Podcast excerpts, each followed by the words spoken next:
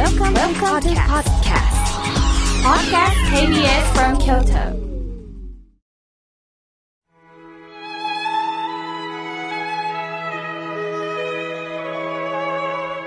改めまして、僧侶の河村明慶です。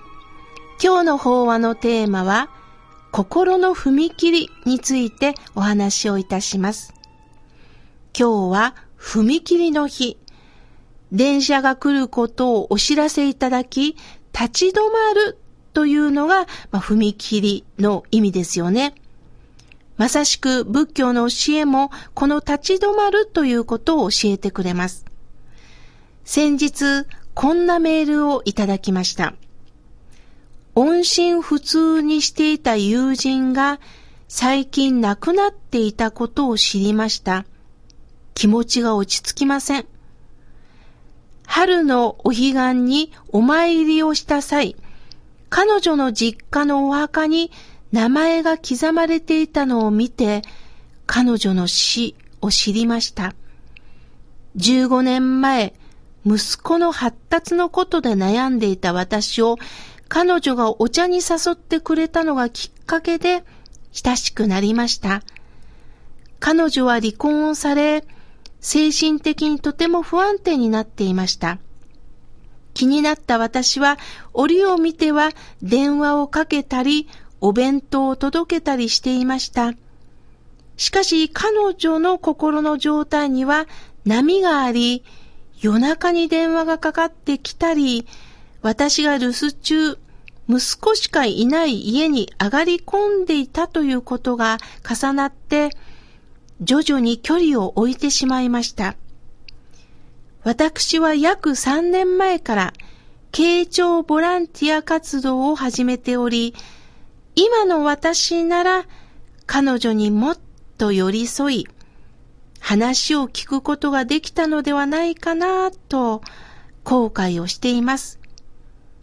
彼女にもっとかける言葉があったのに、今はもう後悔の中で苦しいです。妙慶さん、どうしたらいいんでしょうか？という内容でした。彼女の優しさが本当に染みてきます。息子さんの相談にも乗ってくれたこのご友人が亡くなった。彼女は恩返しできずに後悔の中にいるんですよね。また同時にお友達も辛い環境を抱えた中で共に悩みを持つ関係だからこそ理解し合えたのだと思います。さて、今だからできたのにと、まあ、後悔しておられますが、その当時は余裕がなかったんですよね。人生は山登りと同じです。15年前の皆さんと今の皆さん、いろんな経験を積んでますよね。ある方は失敗ばかりよ。こんなの経験じゃないっていう方いるんですが、失敗も経験なんですよ。成功だけが経験じゃないんですよ。今のあなたから見る景色は視界が広がって見えるはずです。視界を積んだ今だからこそ、こんな経験も経験あるからこそできたと思えるんです。山を登ってちょっとずつ2階から見る景色、3階から見る景色、10階建てのビルから見る景色っていうのはもう視界が広がってきますよね。こんな経験をしたからこそ今その立場でできたのにと思えるんです。私も毎日繰り返される事件、事故を聞くたびに胸は痛みます。しかし、たった一人で助けることができないんです。どれほどこの中で苦しんでも、すべての人を助けることができないんです。親鸞上人というお坊さんは、歎異抄の中で、慈悲に触れてます。慈悲には、衝動。衝というのは聖徳太子の章に道と書いて衝動。浄土の変わり目あり。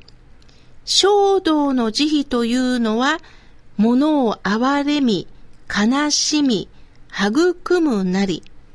しかれども、思うがごとく助けとぐること、極めてありがたし。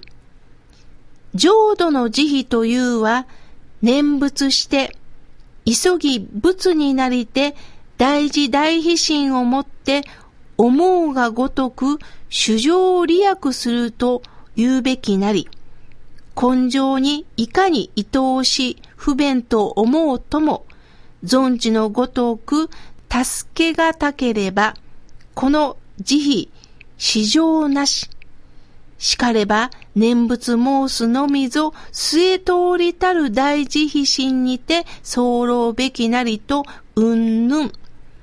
わかりやすくご紹介しますね。親鸞上人は、慈悲は二つあるとおっしゃったんです。慈悲の慈、慈しみって書きますよね。これは最高の友情という意味です。そして慈悲の日とは、うめき声という意味です。慈悲には二つある、その一つが、衝動の慈悲です。聖徳太子の章に道と書いて、衝動の慈悲。どれだけ困ってる人がいても、私の思いや情熱で助けることはできないとおっしゃってるんです。例えば皆さん、お元気な方が体調の悪い人に頑張ってよっていうのは、これは残念ながら衝動の慈悲ですよっておっしゃいました。なぜなら、こちらの親切心が相手に100%伝わるとは限らないんです。かえって、その親切が重くのしかかることがあります。頑張ってね。これは頑張れない人には辛いんです。どれだけ愛し合ってる夫婦、親子、恋人関係でも同じことが言えます。私の気持ちと相手が受け止める気持ちは一緒になれないということです。つまり、思いやりには限界があるんです。親鸞章には、もう一つの慈悲がありますよ。これが浄土の慈悲です。浄土とは、皆さんがそれぞれに共に生きていけるお念仏の世界のことです。作家の石村美智子さんがお浄土に変えられました。小説の中で、もだえ火星という言葉を残しておられます。ある日、水俣病の患者さんを助けようと、多くの医療関係者、ボランティアの方が集まりました。ある方が、私は患者さんの病気を治すことも、差別をなくすこともできません。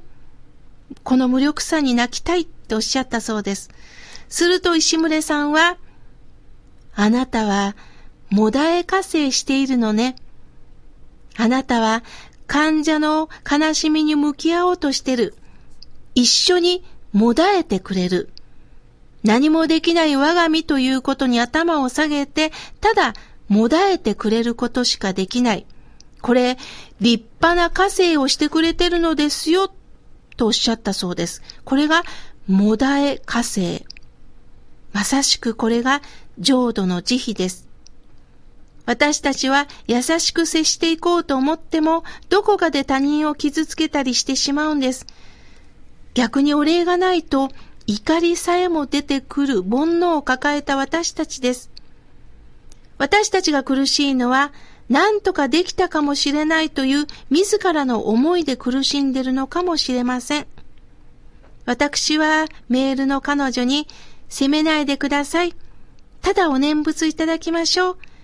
彼女から学んだことを精一杯できる範囲で次の世代のして慈悲の気持ちを向けていきませんか？と伝えました。心に踏み切りをいただくということは一歩私は相手に入り込もうとしてないだろうか私の気持ちをただ押し付けようとしてないだろうか待てよ待てよと立ち止まらせていただくことなんですね。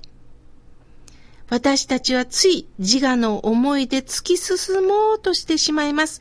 これはいいことなんだと思い込もうとしてるところがあるのかもしれません。私もこういう、えー、ラジオを流すことによって特に気をつけなければいけない。リスナーさんの顔を思い浮かべながら様々な状況を生きている人がいるということを思い浮かべながらお伝えしていこうと思っています。待てよ。